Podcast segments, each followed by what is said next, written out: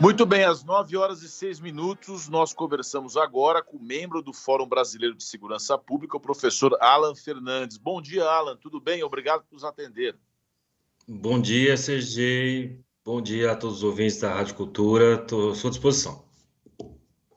O Alan, esse qual que é o qual que é verdade esse número aqui que a cada a cada cinco minutos nós temos um roubo de celular na cidade de São Paulo. E por que, que, você, por que, que as pessoas estão tão interessadas aí, os bandidos nos celulares hoje?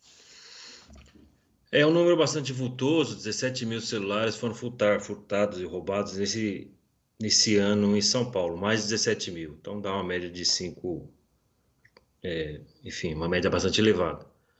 Isso se deve a um mercado externo né, o celular, sobretudo no mercado externo, houve um impulso aí do roubo celular devido ao mercado externo, de peças, dos aparelhos, e também a razão do Pix. O fenômeno Pix trouxe aí uma procura por esses aparelhos.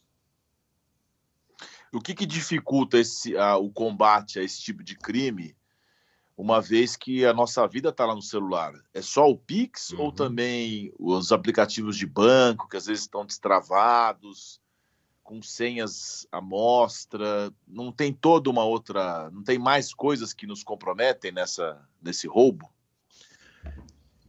Conforme a gente vai entrando no mundo digital, que foi impulsionado muito fortemente pelo Pix, é uma demanda de mercado surge. Então, o carro-chefe é, sem dúvida, o Pix. Você vê um aumento depois da implantação disso, não foi tão imediato em razão da pandemia. Mas por certo que sim, cada vez, a cada vez mais que nós entramos no mundo digital, colocamos nossas senhas, nossa vida pessoal e aí fonte de recursos para os criminosos, o celular se torna atrativo. É, combater essa modalidade aí, além do, do policiamento de rua, requer um trabalho de investigação. Você mencionou que há um mercado externo, isso eu nunca tinha ouvido falar. Uhum. Um mercado externo é, como assim? Um contrabando externo? Os celulares vão para vão é. para fora, é isso? Sim, existem já apreensões e uma literatura que na que a maior, boa parte dos celulares que são furtados e roubados aqui no Brasil, em específico em São Paulo, são enviados para a África, eu não sei exatamente qual país. É que tem um mercado que recep, recepciona esse equipamento e, e, e ofere lucros, né? Vende o celular ou vende as peças celulares. Então tem sim esse crime transacional que movimenta esse crime ligado aos celulares aqui em São Paulo. Ontem, professor, eu mencionei, assim, né, por minha própria conta, mas é, é bom falar com um especialista, eu mencionei que o, o próprio celular tem alguns recursos de proteção, como limite de tempo dos aplicativos. Eu já instaurei no meu aqui, já instalei, melhor dizendo, no meu celular, mas dá um trabalho, porque você precisa colocar senha toda hora. Quais são as, as, as suas orientações, não só para evitar ser roubado, mas se formos roubados ou furtados, de que forma minimizar esses danos? Principal, a principal forma de se manter protegido em termos dos dados que nós temos são senhas fortes. No mundo, 2 milhões e meio de celulares usam a senha básica 1, 2, 3, 4, 5, 6. Então, mostra que as pessoas costumam ter pouco cuidado com a segurança digital. Então, ter senhas fortes e trocá-las periodicamente são boas medidas. É, outra medida também se junta a essa, você tem um, ter anotado consigo o e-mail. O e-mail é um número que cada aparelho celular possui e ele possibilita que você, que você a polícia, trave e torne o celular inoperante à distância. Então, ter o número do e-mail consigo após o evento de furto ou roubo permite que você trave o celular à distância e, logicamente, impedindo qualquer, qualquer ação criminosa e protegendo seus dados, seus recursos. Dentre outras qual medidas. Que é, qual que é o percentual, professor, das pessoas que põem... Desculpa, professor, te interromper. Qual que é o, qual que é o, o número ou o percentual de pessoas que, que colocam 1, 2, 3, 4, 5, 6, que é a primeira coisa que o bandido tenta? No mundo, 2 milhões e meio de pessoas. Esse, esse dado veio por conta de um vazamento amplo, global, em que as instituições policiais acabaram tendo acesso a dados bancários, dados de senha de usuários pelo mundo. Então, no mundo, 2 milhões e meio. 2 milhões e meio na população global é pouco.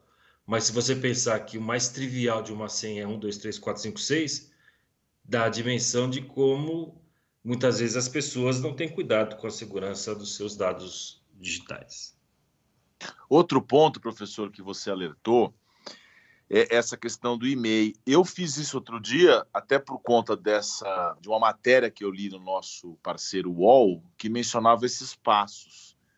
Depois eu vou até falar com a produção da gente fazer uma espécie ou de tutorial ou colocar no nosso Instagram, nas nossas redes sociais, esses passos, como é que faz para ter a cópia das informações do dispositivo, porque na hora da na hora H que você é furtado, você vai ligar para para a operadora, vai te perguntar isso, você não vai saber. Então, como você mesmo disse, é muito importante ter esse dado copiado, porque facilita o bloqueio, não é isso? Perfeito. O, o jeito mais facilmente acessível desse e-mail é pela caixa do aparelho que você comprou. Bem na caixa tem uma grande etiqueta que tem o número do e-mail. Existem procedimentos. Ah, mas a caixa, as pessoas perdem a caixa, perfeito, não sabem mais na caixa, né? Perfeito. A segunda forma de acessar o e-mail é, requer digitar uma sequência de códigos alfanuméricos no celular, que confesso que não me vem à memória agora. Mas existem vários tutoriais aí, e a, a Rádio Cultura poderia se contribuir, certamente. É, você digita uma sequência de dois ou três símbolos, e aí o e-mail se revela na tela do seu celular. Você anota, e o bloqueio disso se faz tanto pelas operadoras quanto pela, pelo registro no boletim de ocorrência. Então é um dado fundamental, assim como placa de carro, que você tem que Sim. saber. Né? O e-mail é o mesmo, é um, similar a isso. Olha só que analogia interessante, pode parecer que a gente está insistindo nesse tema, mas a nossa produção já puxou aqui como é que faz para. E é bom que o professor possa nos corrigir uhum.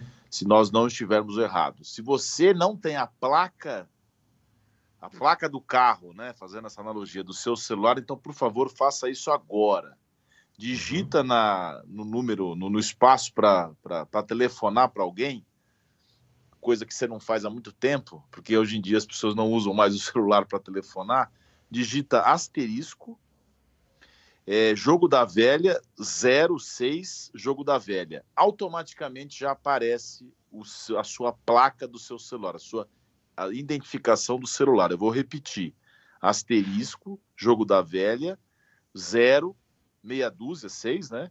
E jogo, e jogo da velha de novo. Aí você tira uma cópia disso e guarda em algum lugar. É isso, professor? Isso, guarda consigo. Isso vai possibilitar que você, como se diz na gira, trave o seu celular impedindo o uso indevido. É, é como, é como você falou. Se roubarem teu carro, você vai passar a placa. Ninguém uhum. que tem o carro roubado liga para a polícia e fala: ah, eu não sei a placa do carro. Sabe, né? ou então puxa no, no, no documento. Então é para isso que precisa ter. Professor, é, no caso da, da pessoa ser vítima do roubo do celular, então ela tem que fazer o quê? Ela liga para a polícia, além de ter essa, essa identificação do e-mail, o que, que ela mais tem que fazer? Bom, a, primeira medida, a primeira coisa que a pessoa tem que fazer é bloquear os acessos remotos. Então, por exemplo, existe um, uma empresa muito reconhecida pela qual você acessa pelos seus celulares o e-mail, você acessa fotos, você acessa inclusive senhas compartilhadas em vários computadores. É, primeira coisa, em acessar um computador, ligar para bancos e usar um dispositivo muito comum, é, bloqueando esse aparelho extraviado, furtado, roubado ou extraviado, uma perda, de forma que a pessoa não tenha acesso a e-mails, como eu disse. Isso se faz pelo próprio computador. Mas, sobretudo, em face do principal prejuízo que pode causar, banco.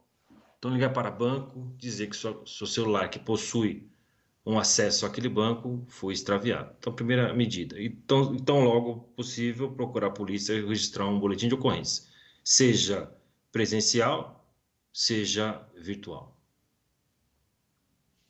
Professor, para encerrar, a entrevista está muito boa, muito importante as suas informações. Você, como homem ligado à segurança pública, o que, que falta para a gente? Eu falo muito aqui da valorização do policial, da valorização. Até menciono o projeto de unificação, mas aí é uma, uma discussão mais profunda. Mas, assim, a criação da lei orgânica das, da, das polícias, valorização como juiz e promotor tem, para criar uma polícia forte. Qual que é a sua visão que, é, de maneira um pouco mais simplista, é claro, da solução para a segurança pública no Brasil? CG, é, eu passo inicialmente nem tanto pela questão das individuais, das carreiras policiais, que sim, poderiam ter um salário muito melhor, um reconhecimento muito maior. Mas em termos estratégicos, já que você citou a, trabalho, a palavra estratégia, a recomposição de efetivos. os efetivos policiais, polícia, polícia militar e civil, eles estão no patamar do, do, do início dos anos 2000.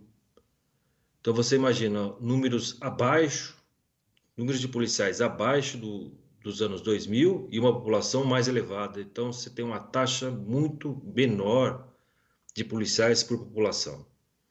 Então, uma polícia forte, ela se faz inicialmente por uma presença mais maciça.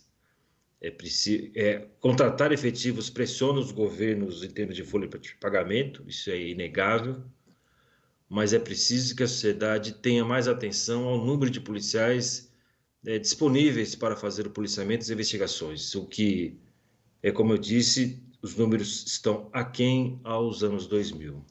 Acho que inicialmente por aí, CG.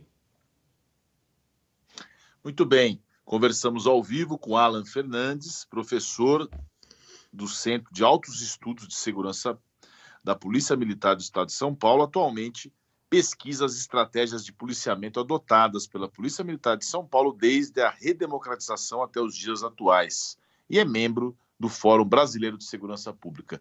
Alan, muito obrigado por sua participação aqui no Oito em Ponto. Uma excelente semana para você. Eu que agradeço a atenção sua, de todos os ouvintes. Uma boa semana a todos e todas.